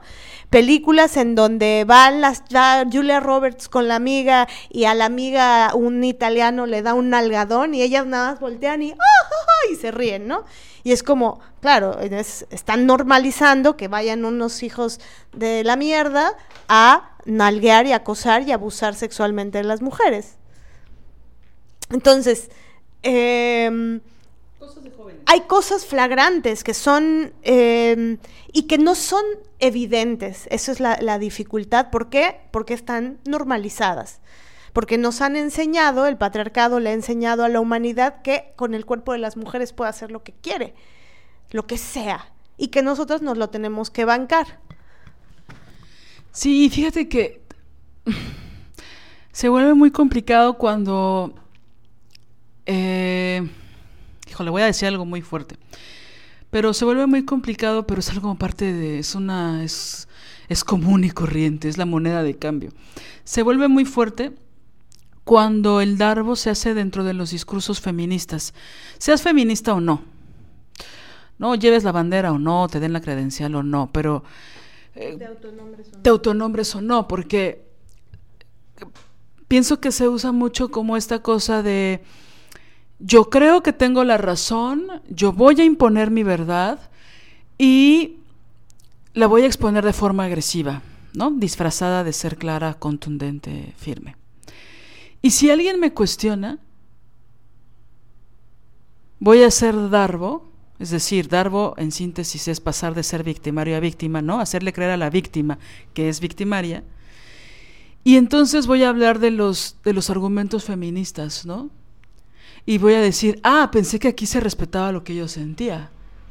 Ah, pensé que aquí podía hablar, que no las feministas lucharon, que no, ¿no? Y empiezan a utilizar verdades del feminismo que a muchas mujeres les ha costado la vida, ¿no? Para tergiversar, para imponer su, forma de ver el mundo o su control. Y, y siento que eso es algo súper común y que yo lo he visto en innumerables espacios de mujeres, ¿no? Y es lo, lo, digo como un ejercicio también de autocrítica, ¿no? De, ah, ok, ya entendimos, gracias al feminismo, que existe todo un sistema patriarcal de sometimiento, perdón, donde te premian mucho. Mientras más sumisa, más callada, no, el patriarcado te va, te va a, querer, te van a hacer sentir amada, te van a hacer sentir que sí eres mujer, mientras más sometida estés, ¿no? Y tú hasta te vas a sentir contenta por ser amada por este sistema, ¿no? Siendo una hostigadora de otras mujeres que se salen de, ese, de sus espacios de sumisión y sometimiento, ¿no? Entonces ya te diste cuenta de que hay un sistema, ¿no? perpetuado por generación tras generación, por el gobierno, por la institución, por el Estado entero. y entonces los otros son los malos, ¿no? Los otros son los que generan violencia, los otros, ellos, tal, ¿no? Y de repente una recibe tanta violencia de ellos, disfrazada de amor, disfrazada de cualquier otra cosa, de reconocimiento, de pertenencia, de ser social, que tienes normalizadas muchas actitudes que son altamente violentas y que es fácil ejercer contra otras mujeres, ¿no? Entonces, eh, hemos visto, por ejemplo, cómo muchas mujeres viven violencia constante de los hombres, por no decir todos los días, ¿no? Disfrazada de otras cosas. Y es decir, disfrazada de la no violencia, pero es absolutamente violencia y no ponen límites y, y, a veces poner límites pues también tiene que ver con perder la vida o perder el habla o muchas, una serie de factores muy terribles y crueles. Sin embargo, a las mujeres sí les ponen límites y sí son agresivas y sí, ¿no? Es decir, es desproporcionada la fuerza y la energía que se ocupa contra las mujeres que nunca se ocupa para ponerle límites a los hombres. Y que si aparte empiezas a, a leer o escuchar porque el feminismo se volvió algo mainstream, ciertos términos o ciertas cosas en las que en otro momento, cuando no estás enojada, sí estás de acuerdo. este. Y nada, se empiezan a decir verdades para decir mentiras, es decir, argumentos feministas súper válidos que nos dan libertad, que nos dan dignidad, que nos dan eh, fuerza, que nos dan valentía, que nos dan una serie de cosas que, derechos, que nos dan una serie de cosas que tendrían que ser básicos para toda la humanidad, pero que casualmente, gracias al patriarcado, no tenemos, y que se utilizan para ganar una discusión, para ganar una conversación. Y entonces Sí, un ejemplo, por ejemplo, un ejemplo, por ejemplo, del ejemplo, un ejemplo de ejemplar sería este el mi cuerpo, mi decisión, ¿no?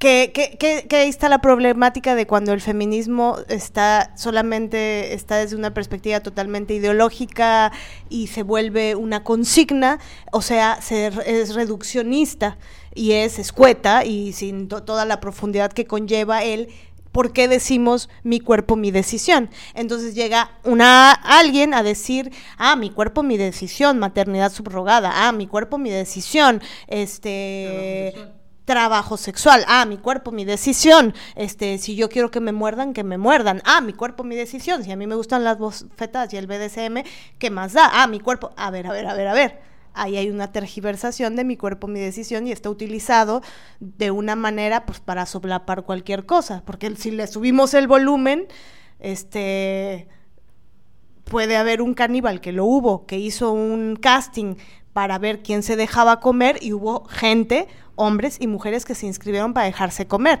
Entonces alguien ahí podría decir mi cuerpo, mi decisión. ¿Estamos de acuerdo? Que ahí hay una tergiversación de los hechos. Entonces hay gente que utiliza verdades para hacer putadas o decir mentiras. Totalmente. Sí, es que son estas frases que bueno, mi cuerpo, mi decisión también la dicen los del Opus Dei que están en contra de la interrupción legal del embarazo cuando dicen tú tienes un cuerpo adentro, entonces ¿por qué no es decisión del feto nacer? O sea, cosas así que son como ¿qué? Ni es un cuerpo, es una célula, cuerpo, ¿no? Este y eh, que también cuando están de malas, este, cuando ya el feminismo no les gusta tanto, y que pasa una tragedia terrible, como, no sé, la violación de una mujer, y dicen, ¿y dónde estaban las feministas? ¿No? Cuando esta cosa injusta le ocurrió a una mujer, ¿dónde estaban las feministas? ¿no? Y ya se han hecho memes y críticas en contra de eso, como si las feministas fuéramos superheroínas, tuviéramos este, poderes especiales, etcétera, ¿no? Pero yo en realidad quisiera contestar a eso, de dónde están las feministas, porque aparte te levantan la ceja y ah, bueno. Este pienso en que siempre se cree que hay hombres buenos, ¿no? Hay hombres muy malos. Hay hombres que son agresores, violadores, ¿no? Pero hay hombres buenos. Siempre está esta mentalidad de algún día vamos a encontrar este hombre bueno. Y hay 80 mil millones de series, ¿no? Donde nos dicen hay hombres buenos, ¿no? Por ejemplo, en esta que les acabo de recomendar, eh, voy a hacer un texto que habla eh, acerca de eso, pero no lo voy a revelar todavía. Pero siempre hay el hombre bueno. Hay un hombre que es muy bueno. No importa si es un carcelario, no importa si fue un agresor antes, no importa si nunca ve a sus hijos y no paga la manutención, hay algo que lo hace muy bueno y se le justifica. Y entonces nos hacen creer que esos tipos existen. Hay tipos que son muy buenos. Buenos de Buenos de Buenolandia, o sea, son miel, miel andando, miel, agua, carbono y cara. Oye, mis amigas químicas han de estar muy orgullosas de mí por todo lo que acabo de decir. Porque sin del carbono, hidrógeno, oxígeno y nitrógeno, la vida no existiría. Pero bueno, entonces, yo lo que quisiera decir cuando dicen, ¿y dónde estaban los, las feministas? A mí me dan ganas de decir, no, no, no, ¿dónde estaban los hombres buenos? Para que esta tragedia no ocurriera. ¿Dónde estaban los hombres buenos para protegerla de los hombres malos? ¿Dónde estaban esos hombres buenos cuando a la niña la violaron? ¿Dónde estaban los hombres buenos cuando la compañera de trabajo en una fiesta la violaron y todo el mundo vio y nadie hizo nada? ¿Dónde estaban los hombres buenos ahí? Los que cuidan a las mujeres, los que las respetan, ¿no? Los que las valoran, los que están ahí para cuidarnos. ¿Dónde estaban? Porque siempre en una agresión muy terrible hay otros hombres cerca y no hicieron nada. O bueno, no siempre, la mayoría de las veces. ¿Cuántas historias de hombres que sabían, que escucharon, sabían que el maestro era un pedófilo y no hicieron nada? Sabían que el maestro de natación tenía prácticas no muy claras, no muy pedagógicas y no hicieron nada. ¿Dónde estaban los hombres buenos? porque todo recae sobre las mujeres, ¿no? Las mujeres malas, las feministas, las culeras. ¿Dónde están los hombres buenos defendiéndonos? Porque en mi experiencia y la de muchas mujeres y la de más de dos mil testimonios que he leído, no están esos hombres buenos cerca. No existen sí están en Hollywood y sí están en Disney y están en todas las series europeas y en las sudamericanas y están en todas las historias y los cuentos orientales, pero no están en la realidad. Entonces es como, bueno, regresando al punto, estamos hablando de otro nivel de autocrítica, ¿no? De sí, sí, sí, sí, hay que apropiarnos también de nuestra voz y hay que defender nuestra voz, pero hay que hacerlo con muchísima ética. Porque entonces si no queremos ganar, queremos discutir, queremos competir, queremos llegar a ningún punto. Solo que nuestra voz se escuche más alta, pero en volumen, no en contenido ni en argumento ético. Entonces, ¿estoy diciendo esto para herir? ¿Estoy diciendo esto para ganar? ¿O estoy diciendo esto para defenderme porque es digno para mí? ¿Porque es válido para mí? Y bueno, ahí estamos en el camino, amigas. O sea, es algo, como decía Marianela, súper complicado. Porque también es cierto, y todas lo sabemos, a todas nos ha pasado innumerables veces, cuando hemos levantado la voz ante algo injusto, también nos han callado de la peor forma cuando merecíamos libertad, dignidad, también nos han dado un bofetón para que nos callemos. Entonces a veces hacer esa distinción se vuelve algo muy complicado. Pero también es cierto que a veces nos emborrachamos de algo emocional y pensamos que es súper verdadero lo que estamos sintiendo y a veces no es tan así. Em, em, emborrachamos de algo emocional, pero también nos podemos eh, confundir con algo totalmente eh, de pensamiento, pues, ¿no? O sea, por ejemplo, esto, aludiendo al ejemplo que tú decías, de me está, eh, de llegar a la reflexión de eso que yo pensaba que sucedió, no sucedió tal cual como, como fue, como que yo lo pensaba. Entonces, cuando escucho la, otra versión y cuando escucho las variables y cuando reflexiono, porque no creo que haya sido inmediato, ¿no? Tú escuchaste, sí pensaste algunas cosas, pero después seguiste pensando. Entonces, ahí eh, es que tú llegas a la conclusión de, creo que me excedí, creo que hubo un berrinche, que eso lo apalabraste tú, ¿no? Creo que aquí superdimensioné las cosas. Y es que ahí también entra otra, otra de las complejidades, que es qué tanto a veces, em, y por eso es importante poner en cuestión, que aprendamos nosotras mismas a poner en cuestión aquello que pensamos o aquello que sentimos. Porque, por ejemplo, yo puedo sentir que yo soy mala, mala persona, mala, o que yo soy muy mala en lo que hago y tener una narrativa interna de siento que soy mala, pienso que soy mala. Y ese pensamiento, que también es una especie de pensamiento con, de fe ciega, de dogmático, yoico, es importante ponerlo en cuestión. ¿Por qué, ¿Por qué pienso que soy mala? ¿Por qué pienso que soy mala en lo que hago, por ejemplo, no? ¿Por qué pienso que no escribo bien? ¿Por qué siento que no escribo bien? Entonces, cuando una se empieza a hacer esas preguntas, encuentras revelaciones, ¿no? Entonces, a, a, eso nos referimos. Queremos que quede muy claro y por eso lo queremos reforzar, recalcar, subrayar, que estamos hablando de un tema complejo, paradójico.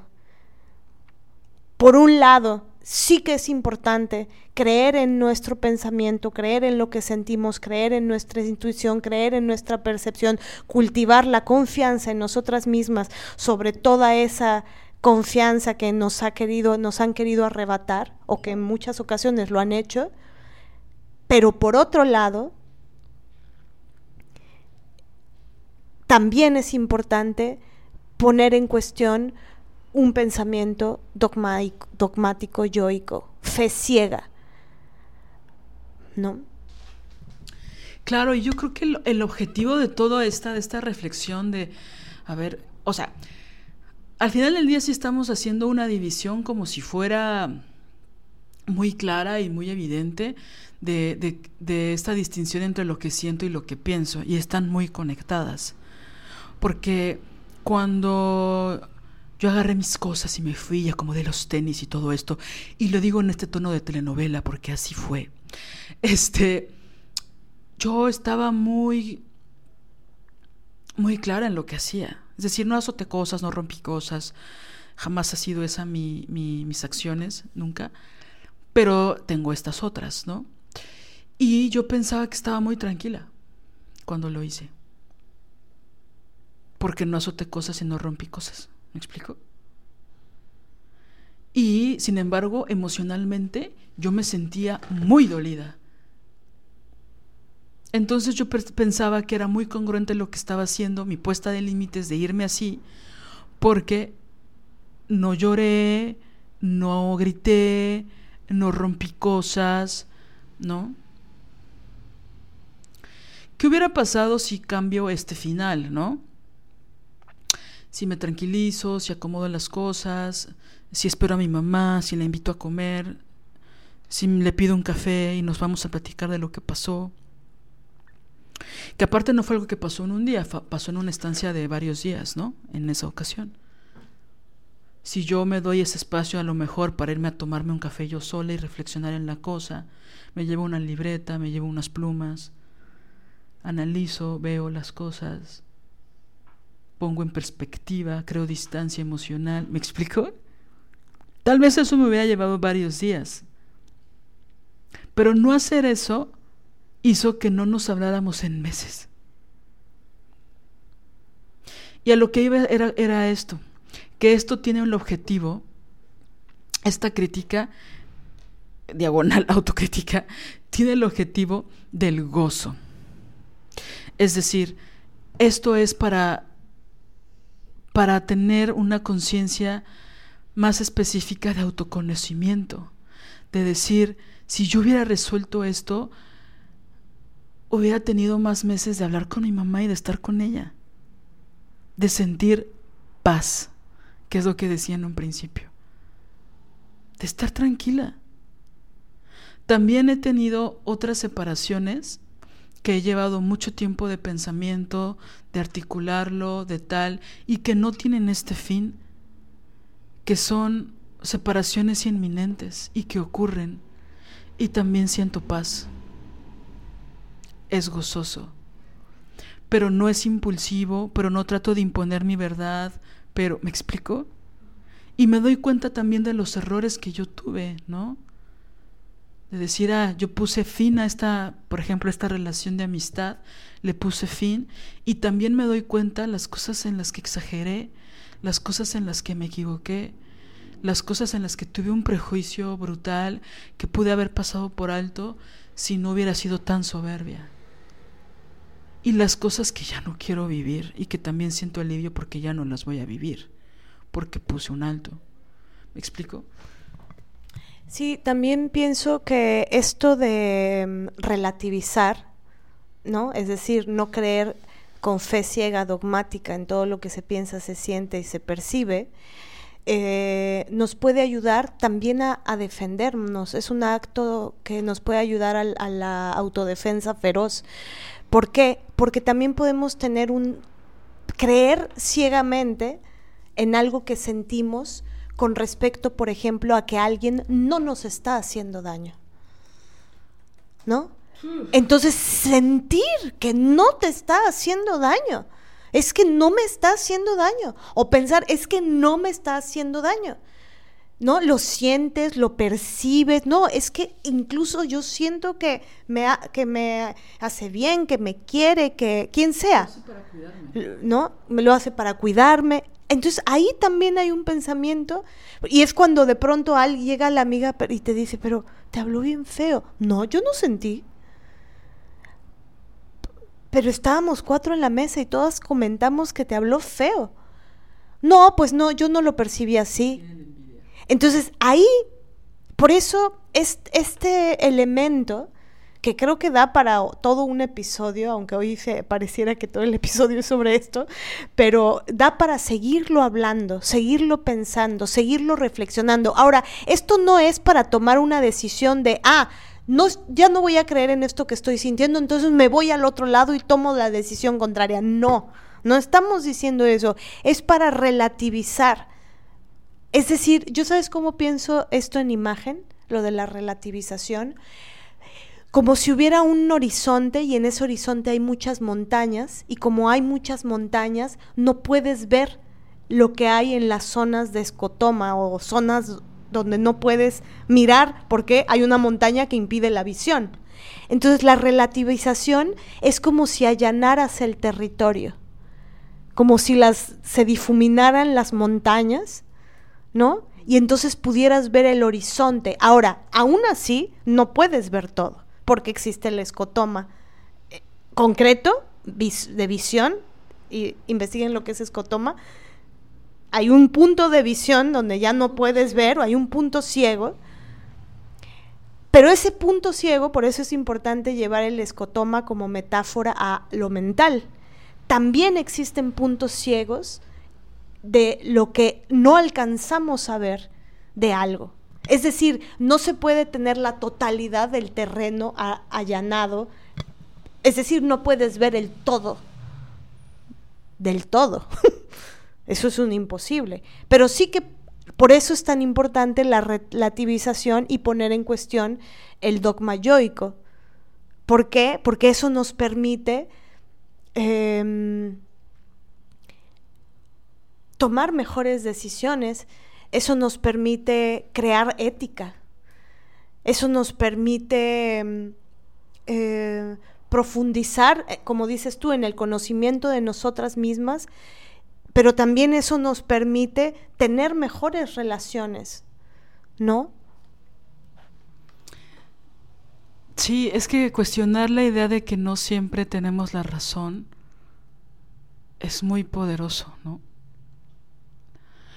Por ejemplo, no sé si sabías que el ojo humano solo puede ver dos mil estrellas. No podemos ver más. Entonces, pensar que solo existen dos mil estrellas, porque son las únicas que podemos ver, imagina, nos estamos perdiendo del universo. Por ejemplo, ahorita que decías del paisaje, ¿no? Pensaba en los binoculares, pensaba también en, en el otro lado, en los microscopios. Hay microscopios que no pueden ver todo, ¿no? Por ejemplo, los átomos no se pueden ver. Se sabe de su existencia por las cargas que tienen eléctricas, pero no se pueden ver. Entonces, todo este, que bueno, no es tan así, pero todo este oscurantismo de la época medieval era lo que no podemos ver no existe. Y pues te estás perdiendo, ¿no? Que es como hay, un cuento, ¿no? También de si existen o no existen los árboles que caen si no los escucho caer. Es decir, es una visión súper androcéntrica, limitada de todo. Entonces no existe el universo porque mi ojo solo puede ver dos mil estrellas. Pienso que esa idea tiene que ver con relativizar. Sí, el pensamiento brutal de los terraplanistas es ese. Yo veo que es plano. Yo lo estoy viendo, yo percibo que es plano. Entonces es plano. No, pero mira, hay aquí un montón de evidencias de que la Tierra es redonda porque papá, papá. Y sin embargo... ¡Se mueve! No, no, voy a citar a Galileo Galilei, Marianela. Y sin embargo, lo que están viendo es verdad. Es decir, lo que están viendo es una recta. Es una línea recta. Por eso dicen que la Tierra es plana, porque efectivamente están viendo una recta porque son tan pequeños que, o sea, el ser humano es tan pequeño que no puede ver la redondez de la Tierra porque no, no lo alcanzas a ver. Es decir, si a mí me dicen, la Tierra es plana porque mira, y, me pasó hace poco, ve, ve el horizonte, se ve plano. ¿Dónde ves lo redondo? Y yo dije, exacto, si tú tienes una visión androcéntrica y piensas que la medida de las cosas y piensas que la medida de la Tierra y del universo está en tus ojos y en tu pequeño cerebro, por supuesto vas, vas a ver una recta.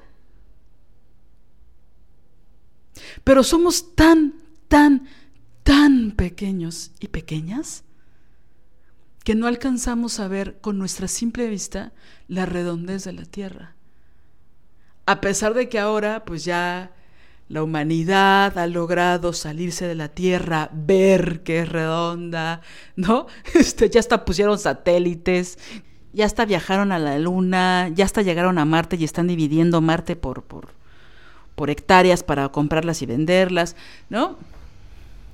Entonces, eso quiero decir, ¿no? Que la vida no es solo lo que ves. Entonces, perderte del universo porque solo tienes la capacidad de ver dos mil estrellas es perderte de muchísimas cosas. Pensar que solo hay buenos y malos, pensar que solo está quedarse o irse, pensar que, ¿no? Pues sí, la, la idea es relativizar eso, ¿no? Sí, creo que ese es un punto importantísimo, ¿no? Creo que a eso me refería hace rato con el ejemplo de creía que el mundo era más sencillo y que solo había buenos y malos, ¿no? No, la, la, complejidad que hay en medio de eso, la... Mm, claro, sería más fácil la derecha o la izquierda, pensando en lo político, ¿no? Mm, este, esas, eh, esos extremos son complicados y están carentes de muchos lugares y puntos ciegos. Derecha y izquierda, ¿de verdad? ¿Solo así? ¿O buenos y malos? No. Es que yo pienso que es una necesidad neurótica de la humanidad reducirlo todo. O sea, concentrarlo, así como el cubo de, de caldo de pollo. Concentrarse. Sí, que creo que justo es porque quieres atrapar la cosa quieres tener una certeza total y absoluta para no entrar en falta. No se soporta la falta, el no saber. El... Entonces, si dices, ah, buenos y malos, ah, certeza absoluta, hay un punto de dual cual agarrarme, mm, un poco más complejo que buenos y malos. Por eso todas las generalizaciones son problemáticas. O sea, las generalizaciones absolutas, incuestionables, son problemáticas. ¿No? Bueno, pues así nuestro año, así nuestro 2024. Bueno, con esta filosofía de año nuevo, que bueno, ya me encanta el chiste de, oye, se nos está yendo súper rápido el año. Me encanta hacer ese chiste en enero, pero, pero me encanta, ¿eh? O sea, me fascina de, oye, ya se nos está yendo el año. Me encanta. Bueno, oigan, pues esto en realidad es una parte de este primer episodio del 2024. Eh, este episodio no termina con, con, esta grabación, digamos, con este capítulo, sino que vamos a continuar porque en realidad el mapa de este episodio es bastante amplio.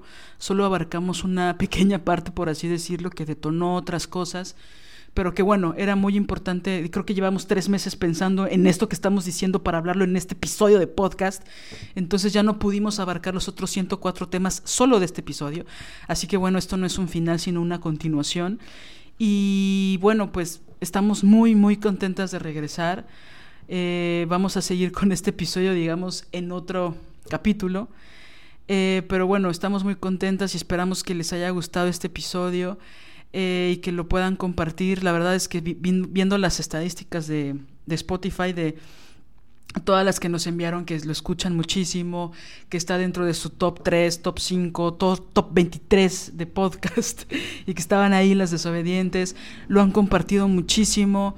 Muchísimas gracias. Eh, me gustaría hacer como una...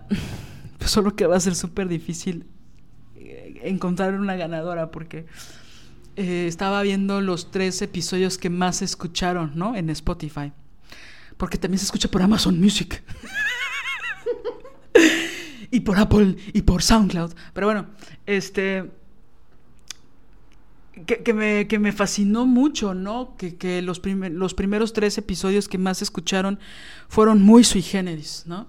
Y no los voy a decir en este momento, pero este, quiero agradecerle mucho a, a todas las compañeras que lo recomiendan, que no, que no se cansan de, de, escucharlo, de compartirlo con sus amigas y que ahora últimamente nos hemos entrado cada vez más y más y más de que hay todo un movimiento de, de mujeres que nos escuchan que se los recomiendan a sus mamás y les dicen, mamá, escucha esto.